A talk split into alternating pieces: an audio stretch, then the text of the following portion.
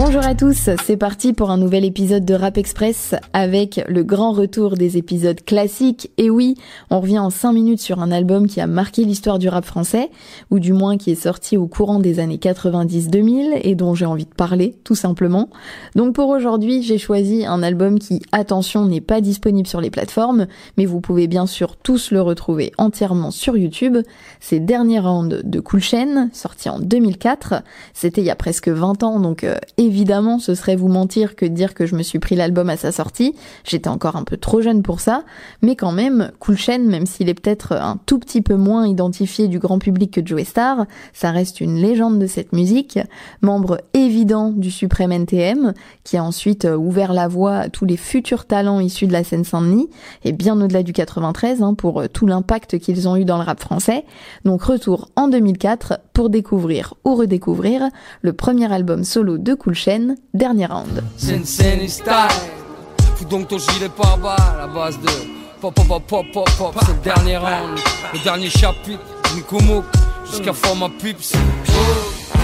Alors une fois n'est pas coutume, je vais commencer cet épisode en citant quelqu'un que j'évoque régulièrement. En plus, on reste dans le 93 puisque c'est Mac Taylor qui racontait dans le podcast featuring de Driver la transition qui était en train de se faire dans le rap français au début des années 2000. Il explique qu'avec McGregor pour Tandem, qu'ils se sont éloignés des codes classiques du hip-hop pour vraiment ramener le rap avec la rue qui va avec, le ton qui va avec et toute la représentation qui va avec, comme dirait Sefiu, à la différence de ce que pouvait faire NTM dans les années 90. Eux, pour le coup, ils ont quasiment touché à toutes les disciplines de cette culture. Et même si en 2004, la tendance avait changé, pas de concession pour Cool Chain, qui fait le choix avec euh, Dernier Round de rester vraiment dans ses sonorités très hip-hop. Quand je prends le mic, c'est pour défendre ma musique. Et si je prends des risques, c'est pour l'engouement que ça suscite. C'est ma vie, ma musique, le hip-hop, c'est magique. Alors je sais pas si ça vient de mes goûts personnels, mais même si ça sonne rap à l'ancienne entre guillemets, j'ai pas l'impression que ce soit un album qui est forcément si mal vieilli que ça. Après euh, c'est peut-être très subjectif, mais euh, en tout cas j'ai aucun problème à le réécouter aujourd'hui. Et c'est peut-être un constat assez triste aussi, mais euh, les thèmes qu'il aborde dans l'album et en particulier les problématiques qu'il énonçait en 2004 sont peut-être encore pires en 2023. Je pense en particulier au titre Les médias qui en plus avec tout ce qui se passe actuellement sur les chaînes d'infos en continu par exemple ou même sur les réseaux sociaux avec euh, la course à l'information, ça reste encore bien actuel. Je pense qu'un Pascal Pro à l'époque euh, aurait pris bien cher avec Cool Chain.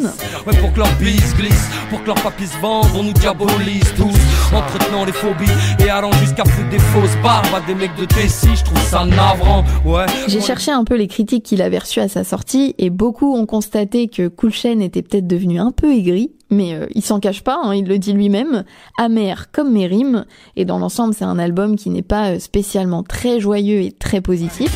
C'est mal barré, qu'à l'avenir on risque de pas se marrer, la planète est aux mains de tout un tas de tarés. Plus ça tourne et moins c'est carré, plus les années passent, plus ça fait plus je suis égaré, tu sais tout ça c'est mal Mais ce que j'aime trop de manière générale chez Chain, c'est qu'il est hyper fort pour raconter tout ce qu'il a dans la tête, et il sait très bien le retranscrire dans ses morceaux, sans que ce soit euh, non plus du storytelling à proprement parler, mais euh, son écriture est toujours hyper fluide, c'est très agréable à l'écoute, et c'est un mélange un petit peu de tout ça qu'on retrouve dans le titre Un ange dans le ciel, morceau très triste, qui lui est très personnel aussi, puisque dedans il parle à cœur ouvert pour rendre hommage à Lady V, danseuse de NTM, qui est décédée euh, dans un accident de voiture et qui euh, a également partagé la vie de Cool Chain. Cher Vivi, je t'écris cette lettre, plein de solitude, l'âme en peine comme d'habitude.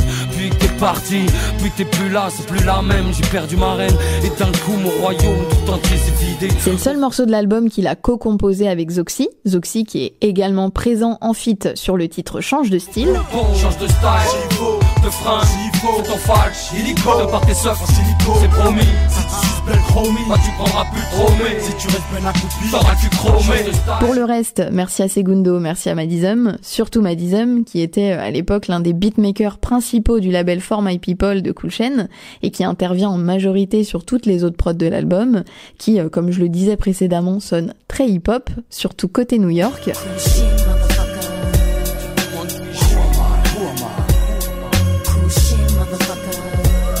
Le Kulchen Motherfucker fait référence au Wu-Tang et au Wu-Tang Motherfucker qu'on retrouve sur le morceau Reunited.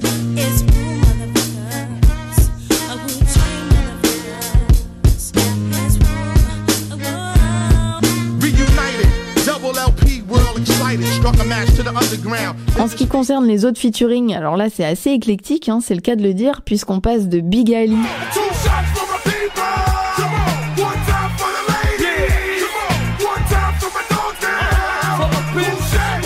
Nano et Tony et leur petite guitare gitane qui ramène vraiment des sonorités très différentes du reste de l'album.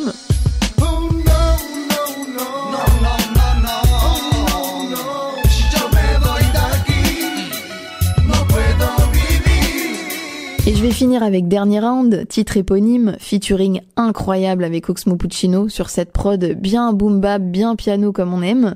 Et même si à l'époque et encore aujourd'hui c'est deux grands noms de cette musique, j'ai pas l'impression qu'il y ait de rivalité pour autant entre les deux artistes sur ce track.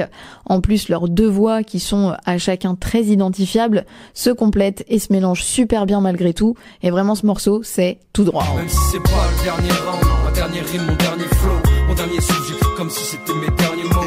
Fatidique, fatigué d'enchaîner les rounds, j'attends pas le fond de l'eau pour nager le crâne. Même si c'est pas le dernier Merci à tous d'avoir suivi cet épisode. Je vous mettrai le lien dans la description du podcast si vous voulez euh, écouter ou réécouter l'album Dernier Round de Cool Chain, car euh, comme je le disais, il n'est pas sur les plateformes. Et je vous mettrai aussi les liens des podcasts de Driver, parce que c'est toujours intéressant d'écouter Driver. Et n'hésitez pas à liker et à partager l'épisode s'il vous a plu. Et nous, on se retrouve bientôt pour un prochain podcast. Salut